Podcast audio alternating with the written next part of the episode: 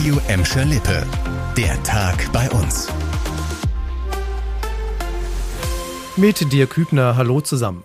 In Gladbeck und Bottrop soll ein weiteres Stück Normalität in der Corona-Pandemie zurückkehren.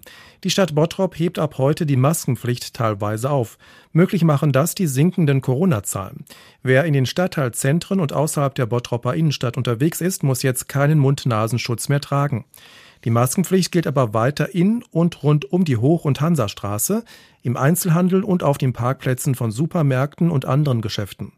Die Stadt Gladbeck will die Maskenpflicht in den Randbereichen der Fußgängerzone aufheben, dem muss aber der Kreis Recklinghausen noch zustimmen. Normalität war heute in Gelsenkirchen-Schalke nicht angesagt. Eine Bombenentschärfung hat dort für Aufregung gesorgt. Eine 5-Zentner-Bombe wurde am Nachmittag erfolgreich unschädlich gemacht. 1500 Anwohner und die Bewohner und Mitarbeiter des AWO Seniorenzentrums mussten in Sicherheit gebracht werden. Wegen der Bombenentschärfung wurden auch Teile der Overweg-, Grenz- und Grillowstraße gesperrt.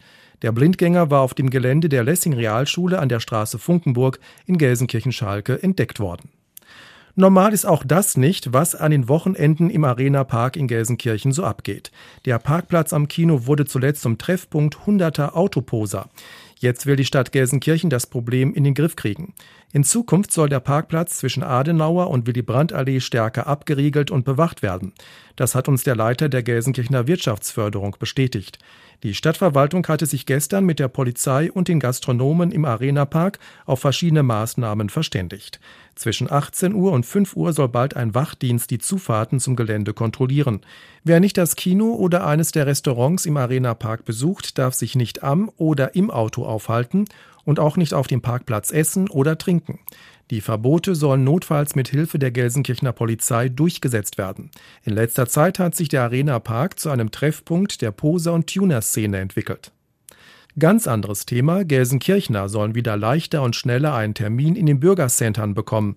Ab sofort gibt es mehr Termine, verspricht die Stadt. Bürger können jetzt nicht nur für eine Woche im Voraus einen Termin machen, sondern wieder mit bis zu zwei Monaten Vorlauf. Dadurch sind laut Stadt rund 8000 zusätzliche Termine buchbar. Weiter gibt es die Möglichkeit, jeden Morgen ab 8.15 Uhr tagesaktuelle Termine zu machen. Laut Stadt können die vier Bürgercenter wieder in den Normalbetrieb zurückkehren. Grund ist die sich entspannende Corona-Lage. In den vergangenen Monaten hatten viele Bürger Probleme, bei der Behörde einen Termin zu bekommen. Schuld waren unter anderem Schließungstage und Kontaktreduzierungen durch die Corona-Pandemie. Das war der Tag bei uns im Radio und als Podcast. Aktuelle Nachrichten aus Gladbeck, Bottrop und Gelsenkirchen gibt es jederzeit auf radio und in unserer App.